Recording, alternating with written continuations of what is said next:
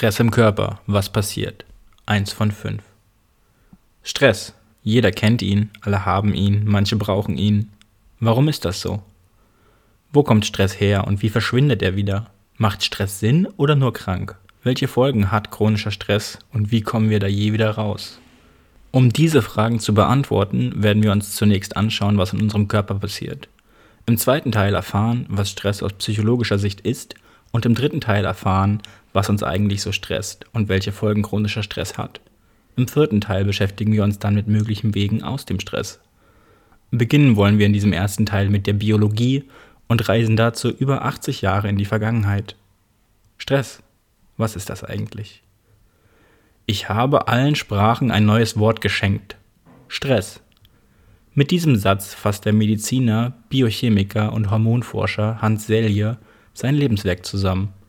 Im Jahr 1936 hat er den Begriff eingeführt und sich in 39 Büchern und 1700 Arbeiten mit dem Thema beschäftigt.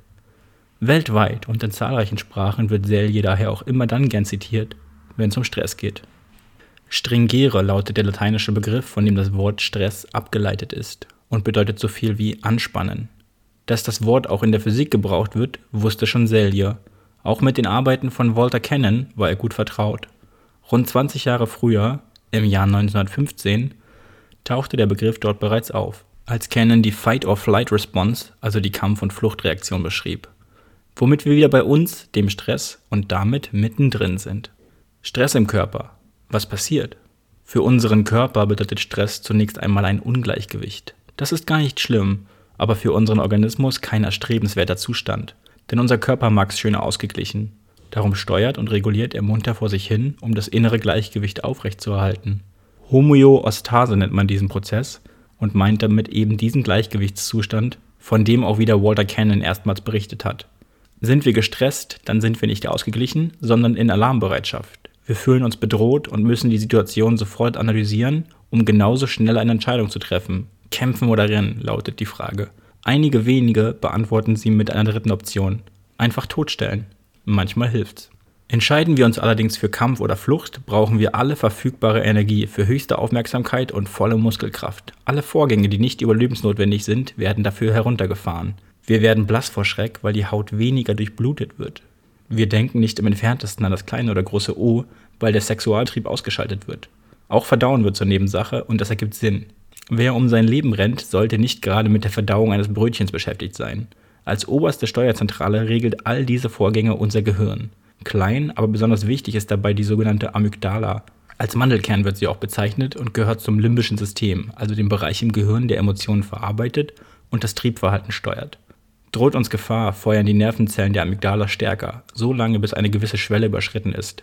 Dann schrillen die Alarmglocken so laut, dass die Stressreaktion anläuft. Die Frage Kampf oder Flucht steht im Raum und muss unverzüglich beantwortet werden. Sehr schnell gelangt dazu die Information Gefahr über das sympathische Nervensystem im Rückenmark direkt zur Nebenniere. In ihrem Mark werden nun zwei wichtige Hormone freigesetzt. Adrenalin und Noradrenalin. Wir sind hellwach und voll bei der Sache. Die körperlichen Reaktionen auf den Alarmzustand haben wir alle schon erlebt.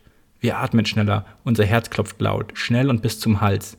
Der Blutdruck steigt, der Puls rast hinterher. Mit dem schneller fließenden Blut gelangen mehr Sauerstoff und Blutzucker zu den Muskeln, die dadurch viel besser arbeiten können. Ob Flucht oder Angriff, wir sind bereit. Während wir noch rennen oder kämpfen, ergreift unser Körper bereits Präventivmaßnahmen für den Worst Case. So wird beispielsweise die Blutgerinnung erhöht. Werden wir im Kampf verletzt, verbluten wir nicht sofort an Ort und Stelle. Auch unsere Amygdala sorgt vor. Um sicherzustellen, dass wir beim nächsten Mal vorgewarnt sind, informiert sie unser Seepferdchen im Hirn, besser bekannt als Hippocampus. Für unser Gedächtnis ist er unentbehrlich. Werden Informationen aus dem Kurzzeit- ins Langzeitgedächtnis übertragen, spielt der Hippocampus die erste Geige. Die stressauslösende Situation merkt er sich daher auch sehr genau. Begegnet uns der gleiche Stressor wieder, sind wir vorgewarnt und die Stressreaktion läuft noch schneller ab. Ist die Gefahr einmal überstanden, geht es nun darum, sich wieder zu beruhigen. Das Gleichgewicht muss wiederhergestellt werden. Wir erinnern uns an das Zauberwort Homöostase. Wichtigster Mitarbeiter in diesem Team ist die untere Kammer in unserem Kopf, auch Hypothalamus genannt. Hypo für unter, Thalamus für Kammer. Um das Gleichgewicht wiederherzustellen, schüttet auch er Hormone aus, die eine weitere Reaktionskette in Gang setzen. Am Ende steht auch diesmal wieder die Nebenniere, diesmal aber nicht ihr Mark, sondern die Rinde. Hier wird nun eifrig Cortisol ausgeschüttet. Dieses Stresshormon wirkt sich auf verschiedene Prozesse in unserem Körper aus. Für uns interessant ist vor allem seine dämpfende Wirkung. Zum einen auf die Erregung, was gut ist, denn wir wollen uns ja beruhigen, und zum anderen auf unser Immunsystem, was kurzzeitig ebenfalls okay ist, weil dadurch auch Entzündungsvorgänge gedämpft werden. Die eben beschriebenen Vorgänge hat Celie als Naturwissenschaftler mit drei verschiedenen Doktortiteln und 43 Ehrendoktoraten sehr genau erforscht. Stress bedeutet demnach eine Belastung für unseren Körper, den ein Reiz, auch Stressor genannt, verursacht hat und auf den wir reagieren.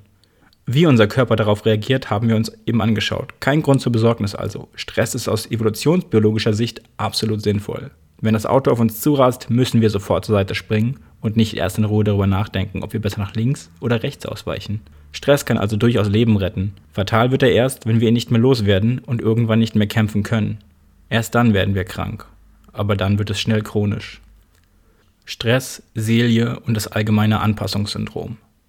Was geschieht, wenn der Körper über längere Zeit Stressoren ausgesetzt ist, hat Selie 1936 in seinem allgemeinen Anpassungssyndrom ASS formuliert. Nachdem die Widerstandskraft kurzzeitig erhöht wird, folgen langfristig körperliche Schäden, die am ganz bitteren Ende zum Tod führen können. Die folgenden drei Phasen werden in diesem Prozess unterschieden. Erstens Alarmreaktion, zweitens Widerstandsphase, drittens Erschöpfungsphase. Eustress, Distress, alles Stress, für Silje war Stress nicht gleich Stress. Für ihn gab es guten Stress, Eustress und schlechten Stress, die Stress. Demnach bringt uns guter Stress weiter, weil wir eine Herausforderung meistern. Schlechter Stress macht uns hingegen einfach nur krank. Nach über 80 Jahren Forschung zum Stress wird die Unterscheidung in Eu und Distress heute so nicht mehr vorgenommen, denn dieselbe Situation kann sich ganz unterschiedlich auswirken.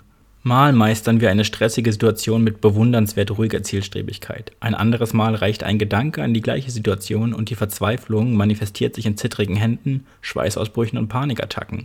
Je nachdem, wie zufrieden, ausgeschlafen und optimistisch wir uns fühlen und wo wir uns gerade befinden.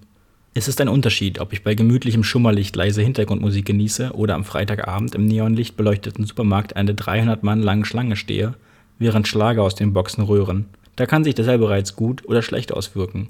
Kommt er beispielsweise in Form einer Frage daher, die unser Vordermann uns stellt, kann sich daraus ein heiteres Gespräch entwickeln oder ein lautstarkes Wortgefecht mit dem sinnlos Fragenden, je nachdem, wie wir die Situation einstufen.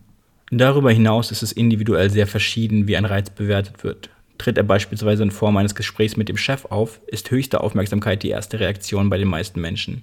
Ist man gut vorbereitet? Wird es gelingen, die Argumente kurz und anschaulich auf den Punkt zu bringen? Winkt am Ende gar eine Belohnung in Form von Anerkennung? Wenn man diese drei Fragen mit Ja beantworten kann, hat man es gut und kann sich der Herausforderung hochmotiviert stellen. Fühlt man sich weder gut vorbereitet, noch in der Lage, sich angemessen auszudrücken und glaubt außerdem, dass der Chef ohnehin der Meinung ist, man wäre der letzte Trottel, ist die Wahrscheinlichkeit zu scheitern allerdings in greifbarer Nähe. Offenbar hängt also das, was wir als Stress wahrnehmen, sehr eng mit unserer subjektiven Bewertung zusammen. Wie kommen wir aber zu einer Bewertung und warum ist es gut und wichtig, das eigene Bewertungssystem zu überprüfen? Auf der Suche nach Antworten auf diese Fragen machen wir uns im zweiten Teil unserer Serie.